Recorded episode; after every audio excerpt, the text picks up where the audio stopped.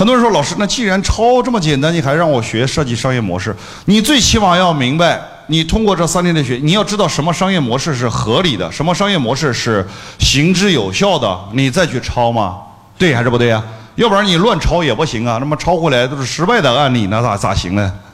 啊，所以说这是核心。我们很多学员在这一块都取得了巨大的成功，啊，比如说我们有个学员呢很有意思，他是茅台镇。茅台镇卖这个酱香酒的，各位，茅台镇卖酱香酒的厂家，你身边有没有？多不多？反正爱喝酒的人，身边都有几个朋友是卖酒的。茅台镇的酒，对吧？不好整，哇的藏了上万吨的酒。来到这里的时候，他说：“老师啥都不多，就库存多，是吧？这一辈子酒我都给你包了。”哼，我说我一我能喝多少啊？哼 对不对呀？他说这酒咋卖？后来呢，一直研究研究。我说你得找个对标。他说我总不能对标茅台吧，对吧？他那个也不好标啊。最后我在想，有一句话大家记下来，就是高手，高手抄同行的，绝顶高手抄异业的，绝顶高手抄异业的。那那种抄工就是不留痕迹的抄工。然后我告诉你咋抄的啊？当时给他建议。当时呢，一看所有的酒的包装，基本上百分之九十九都是一斤装的，对还是不对？你看吧，白酒是不是一斤装的？这是标准的。他也整个一斤装，也整个白瓷瓶，没感觉。后来呢，我就在想，这两年我一般呢就是蹭热点，我一般抄都是蹭热点。你看我咋蹭的？这是在三年前啊，当时蹭热点，我在想 哪个行业跟他类似的产品火了，当时一下子就看到了一个广告，六个字儿，那六个字儿花了一千五百万请特劳特给他做的，特劳特有没有听说过？听说过，一千五百万，最低一千五百万，特劳特就给他出了那六个字儿，叫小罐茶大师造，有没有听说过？三年前火不火？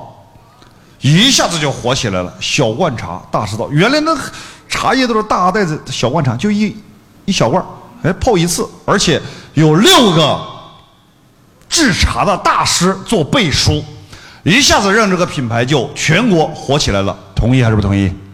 飞机场、高铁站、茶叶店，哗哗，他不把茶叶当茶叶卖，把茶叶当什么卖了？当礼品卖了，对不对呀？哇，礼品牌呀火起来了，全国迅速加盟链疯追，一千五百万花了。当时我就跟他说：“那现成的，你做酒的不一定非要抄做酒的吗？对不对？做茶叶的，咱们能不能用啊？”于是马上现场三秒钟就给他一个口号，我说：“别人花了一千五百万，这样你花一百五十块钱先做个页面出来，叫小坛酒大师酿。”好不好听？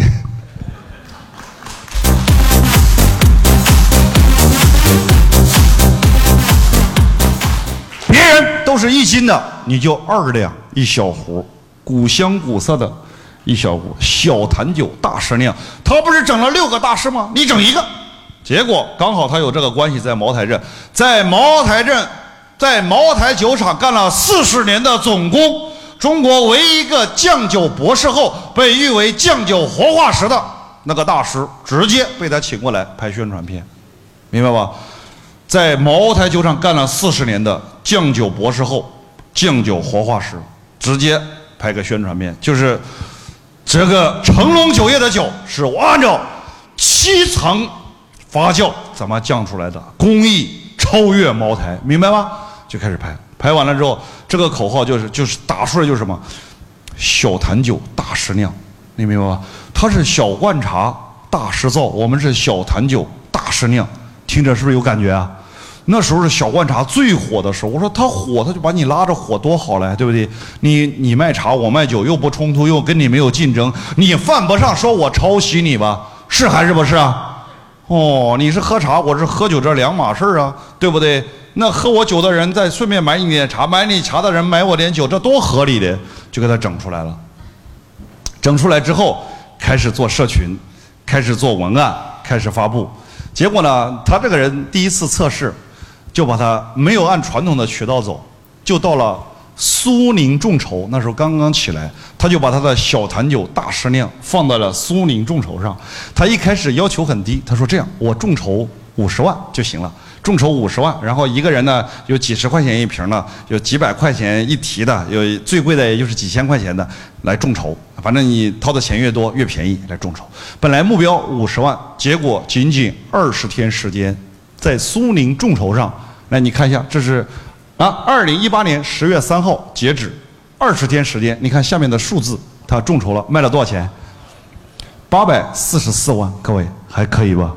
他原来一年都没有这样的营业额，但是他妈的这二十天八百四十四万，他只需要跟苏宁众筹交三个点的这个扣点，你觉得可可不可以？最关键的是什么？这还不是最重要的，最重要的你看有多少人参与？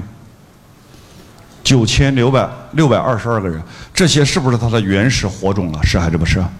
这些人有没有可能因为喝了他的酒，有一部分人重复消费？有没有可能？因为酒这玩意儿，它是什么？经常喝的嘛，对不对？你像我们现在很多学员就直接就买他的酒，是吧？这是第一个。第二个，他又把这九千多人用社群给圈起来了，开始服务起来，经常搞一些活动，跟经常搞一些促销，就开始慢慢慢慢起来。各位原来是没有客户，这二十天增加九千多个客户，先不说做了八百多万的业绩，最重要的是。它的定位改变了原来的，原来就是一个白瓷瓶，跟茅台一模一样。人家叫贵州茅台酒，它叫贵州成龙酒，知道吧？卖的也不贵，但是它的酒的品质确实不错啊。我们也经常喝酒的人，感觉确确实实不错。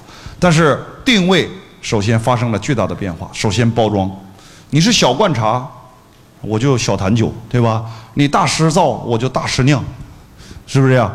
然后二两装一提，一提很精美的六瓶，一提六瓶。朋友，咱们在一起吃饭，连酒杯都不需要了，一人拿个二两的壶，噗噗噗，喝完了再喝一壶，你看多爽，连酒杯都不要了，你明白吧？但是问题是，很多人拿那个送礼，一提很好看。小罐茶很多人都拿着送礼，这小坛酒拿着送礼很有意境，知道吧？纯本。他在今年啊，去年年底在广州开了一次。经销商大会、社群的群主大会，把张涵予给请过来了。这明星还可以吧？好，真没想到他把张涵予都整过来了，哇！一下子现场还是蛮火的。那我给大家抛砖引玉啥意思？首先，很多的灵感和概念，有时候不要说你了，连我我们一起都可能都想不出来，同不同意啊？但是如果别人有好的，你为什么不能够直接怎么样拿来主义啊？你觉得对还是不对呀？这我跟你说，你像这六个字儿，人家花了一千五百万呢，你才花了一百五十块钱做个页面呢，你还想啥呀？你你省多少钱呢？你说是不是啊？你想想看，那我们还有个学员更经典，就这，回头啊，今天专门来了，回头你们喝的时候看一下啊。卖蓝莓醋的，原来我问他你对标是谁？他说我对标就是天地一号，啊，醋饮料天地一号蓝莓醋，知道吧？然后呢，他在哪里卖我就在哪里卖，他卖多少钱我就卖的比较便宜就行了，一直做的一般。后来呢，我说你的定位要发生改变，你的对标不是天地一号，天地一号这个品牌有点老了，你别看很多老头老太太都喝天地一号，是还是不是啊？不行，我后来给他定位叫蓝莓醋饮料。下面加四个字儿：女士专享，女士专享。男人喝酒，女人喝醋，喝出好皮肤，喝出好身材，喝出好心情。他说：“这个可以这样定位，但是老师，你看我这个包装太 low 了，一看就像农村卖酱油的，你知道吧？比那天地一号还 low，那拿出来拿不出手。”他说：“我一直考虑这个包装怎么做。”后来呢，我找了几家品牌策划公司、广告公司，说可以给我搞，但是起步价都是三百万，你知道吧？全面设计 VI 这那，他说哪有三百万我，对不对？再说了，花三百万我觉得太不值，你有什么好建议？当时呢问我，其实那就是在吃饭的时候，这学员很有意思。我说这样啊，我说高手呢都是跨行抄，对还是不对？然后我就启发他，我说你告诉我，现在除了醋饮料这个行业，其他行业有没有什么女士专享的这些包装不错的？你想想。他没想到，我就直接跟他说了，因为我老婆喜欢喝。那我跟他说，你没发现就是在两三年前有一款女士专门喝的酒比较火，叫什么？叫 Real，是还是不是啊？你看吧，Real 火不火？非常火。但是 Real，我后来研究了之后，我发现 Real 最牛逼的是什么？就是它的包装。你看一下 Real 那个瓶子，你一看就有感觉，哇，晶莹剔透。那红的是红的，绿的是绿的，你知道吧？但是它那个红和绿的，你看着就很舒服。就是女人毕竟她是感性动物，对不对？看着那个感觉就很好。就我老婆平常酒都不喝，原来就只喝 Real，每天。那个口感还不错，水果味儿，酒精度又低，所以说去唱歌去酒吧里，哎，又又当酒喝了，但是又不辣。还有女士呢，很好，包装非常漂亮。你看，就像这 Real，你看这微醺系列，你看这包装漂不漂亮？这是 Real 的包装啊，漂亮吧？我说太简单了，你直接上不就行了，对吧？他卖酒，你卖醋，这有啥区别的？稍微在外外观上做那么一点点的调整，最起码别让人家告你嘛，是不是这么回事儿？你试一下，当时把 Real 的网站一打开，哇，他看完，所有人看完，妈，这东西去看到就想喝，你知道，不管是酒还是醋，就想喝。我说，你看几十款，人家早已经给你干嘛了？早已给你准备好了。我告诉你，那设计师就是为你而生的，就等着你去用了。你要不用，他遗憾终生，是不是这么回事啊？哇，你知道吗？Real 光设计这个包装，你知道花多少钱吗？至少八百万以上，全部设计出来。所以说，它的第一款呢，蓝莓醋饮料，那边是酒饮料，这边蓝莓醋饮料，那边标个酒，这边就标个醋，看到没有？那边是整个杨桃，这边就整个蓝莓，一模一样出来。哇，那个就这包装，一会儿你晚上喝的，你看，就一看包装就有感觉。原来那个包装你看了之后，你都不知道是醋还是酱油，明白吗？你想想一下，这个一出来，第一次订货会，你知道他下单下了多少？五十万罐，就第一次订货会五十万罐。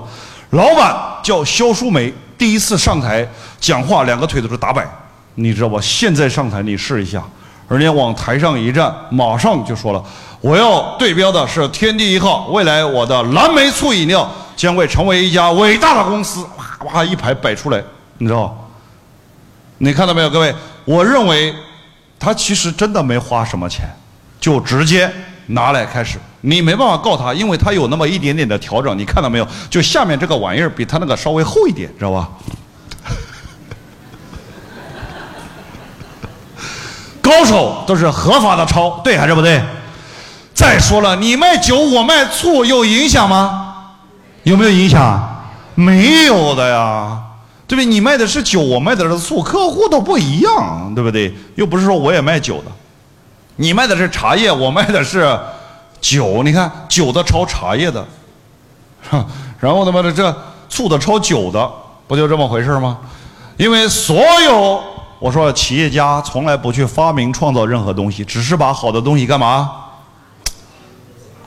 整合到一起，对吧？然后搓吧搓吧就变成你最优秀的了，就这么回事也是一样。各位，中国所有的老师，不管是讲商业的还是讲什么的，你觉得有一个老师是原创吗？有没有？你们来回答我有没有？那今天我把这个行业的内幕告诉各位，好不好？中国的老师第一个把培训引入到中国的是谁？他是中国人吗？陈安之，陈安之的老师是谁？不就是安东尼罗宾吗？安东尼罗宾的老师是谁呀？比如拿破仑希尔吗？对不对？还是这套东西原封不动的拿过来了。各位，他的叫成功学。那么现在所有讲销售的、讲商业的、讲资本的，我可以果断的告诉各位，全部都是抄的。为什么？因为别人的市场经济已经有两百年以上了，同不同意？今天你才四十年，你凭什么去原创啊？还现在外面不是是不是有个免费模式说原创有没有？免费模式，一九一九年，一九零九年，美国人已经开始了。一百多年前，吉列剃须刀已经发明了免费模式了。知道吧？一百多年前，换句话说，咱们所学的所有东西都是别人已经干嘛走过来的路。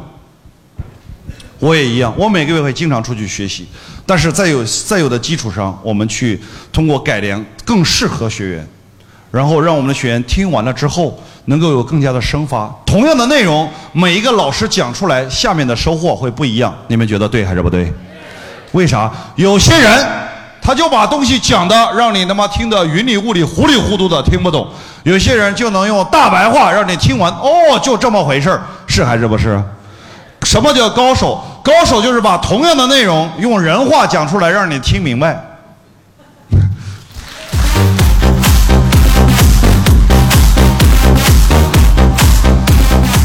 啊，我也听过很多老师，什么清华大学、北大的教授啊，香港的那讲出来那理论一套一套的，恨不得那不把你绕晕，不那绝对显不出来他水平高。你。我也经常去北大听课，但是每一次反正只要听十分钟，基本上就开始打呼噜，你知道，受不了。为啥呢？很多时候你必须要高手让用大家下下面的人听得懂的话，这才叫高手。我说赵本山是个高手，同不同意啊？你看很多演员演出来高大上，但是赵本山就用最简单通俗的语言，让下面的人一下子就一清二楚，明白了，对不对？就像他那一句话：“人这一辈子最大的悲哀是什么？啊，就妈人人死了嘛，钱还没花光，对吧？一句话就给你搞定了，没那么高雅，啊。所以有时候真正的高手是说人话，你知道吧？而不是说神话，啊。这叫今天给大家从底层给大家讲了，不管是产品、logo、品牌，还是故事。”还是故事，还是模式，首先学会，在干嘛？超越，就这俩字。